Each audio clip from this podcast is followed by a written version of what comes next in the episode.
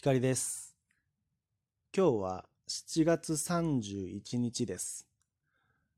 あっという間に7月も最終日になっています。今年は半分が、もう半分があっという間に過ぎちゃったっていう話をよく聞きます。で、僕もそう感じています。今年は春先からいろいろな騒ぎがありましたし、昨年の10月から消費税が10%にアップされたこともあのその影響で今年のなんて年が明けてですね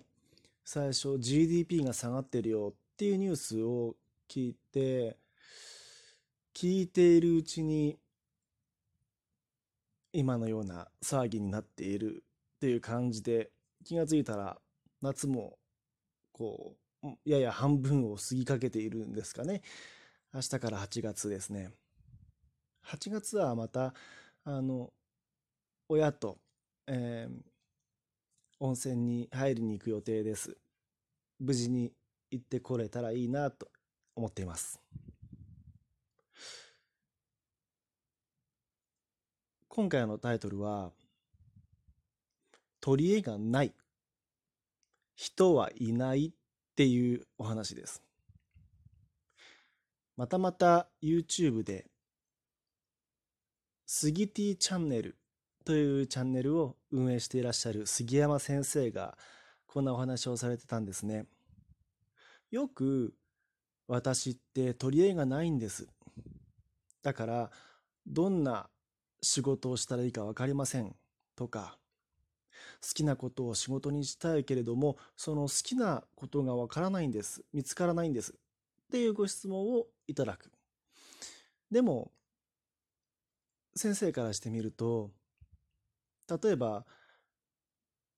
公務員時代、学校の先生時代だった時に、教え子さんたち全員見渡して、取り柄がない子なんて誰もいなかったっておっしゃってたんですね。僕はそれがすごくいい話だなと思って今録音してるんですけれども。取り柄取り柄とか強みその見つけ方に関しては僕よりもあの YouTube とかインターネットで発信されてるこうもっとあのすごい方あの見つけ方こうしたらいいよって方いらっしゃるのでそれは割愛割愛するとしましてですね。学校の先生から見てみるとみんなそれぞれに輝いていて、まあ、いいところもあれば、当然悪いところもあるんでしょうけれども、みんなに取り柄があるっていうんですね。ただ、ってことはでも僕も考えてみると、取り柄って何だろうって難しく考えてしまうってことは、じゃあその取り柄、強みに気づいていないのはもしかしたら自分だけなのかもしれなくて第三者とか自分を見てくれている近い人うん、自分を見てくれてる人からすると取り柄って何？僕の取り柄って何？って聞いたらポンって教えてくれるのかもしれない。案外そういうものなのかもしれないなと思うわけです。僕が自分で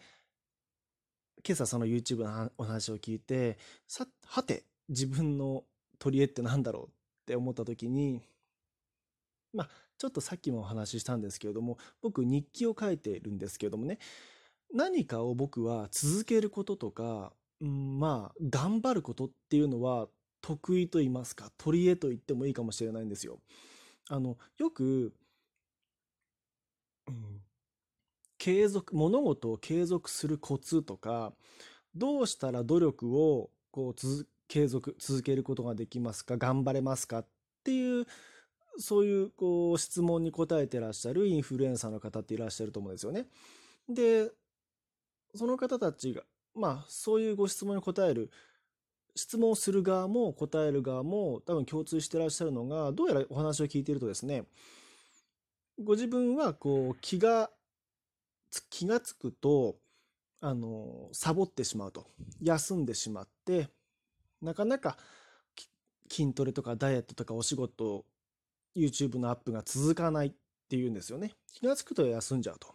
で、僕は、あの、その逆です。逆でですね、気がつくと、なんかやってるんですよね。あの、頑張りすぎてるっていうか、で、まあ、だから、こう、歯止めが効かなくて、体調崩してもやってしまう方のタイプなんですよ。で、これはおそらく僕の感覚だと、多分、その、なんて言うんですか、50%ぐらいの人はそうだと思うんですよ。あの気がつけば休んじゃう人サボっちゃう人とサボ休んじゃう人と気がつけば頑張っちゃう人っていうふうに分かれると思うんですよね。うん、でだから僕の感覚も分かる分かるっておっしゃってくださる方もいると思うんですよ。気がつけばややっていると。で燃え尽きているみたいな感じなんです僕の場合はね。うん、でもそれまあポジティブな言い方をすれば取り柄と言えるかなと思うんですよね。続けることはできると。ちなみに僕はそこあのなんて言うんでしょう。気がつくと、体調崩しても、過呼吸になっても、なんかやろうとしてるんですよね。筋トレとか。だから、僕の場合は、いかにやらないか。な、せめて、うん、そうだな。じゃあ筋トレにしたら、そうですね。最低でもじゃあ2週間は間隔を空けようと。もう絶対今月の半分まではやっちゃいけないっていうふうに自分にこうやらないルールをあの課すっていう感じなんですよね。だからそこは自分でも気をつけていてあのなんていうのかなつい気を許すとやってるんですよね。数年前僕は夏3年ぐらい前ですね3年ぐらい前に真夏の炎天下の下でなぜか全力疾走をし続けて思いっきり体調を壊しましたね。なんかそういう正常な判断力ができないところがちょっとまあ自分でもこうダメだなと病的だなっていうふうに思うところなんですけどもまあ取り柄といえば取り柄かなという思いますかね。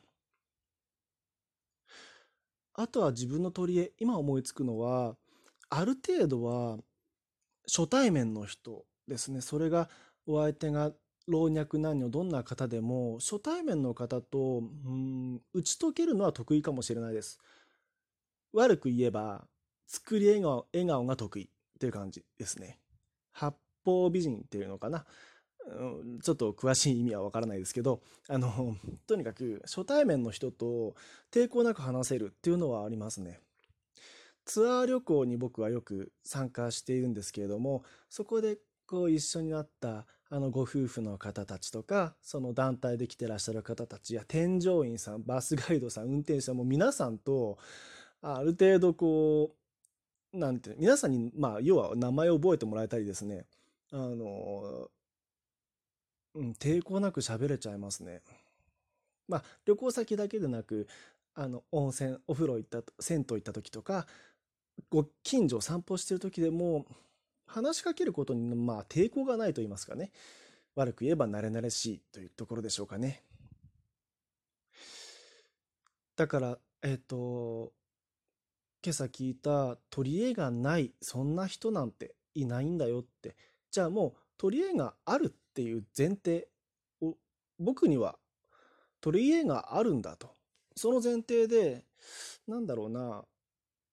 考えてみるといいのかな、なんだろうなと考えてみるのがいいなって思ったんですよね。取り合いがないない、ない、ないことばっかりに意識がいっちゃってるのかなって思うんですよね。だから、あるんだと。で、それが決して別に100人に1人の逸材とかじゃないかもしれない。野球が僕は好きなんですけど、好きだったんだだけど、でも別に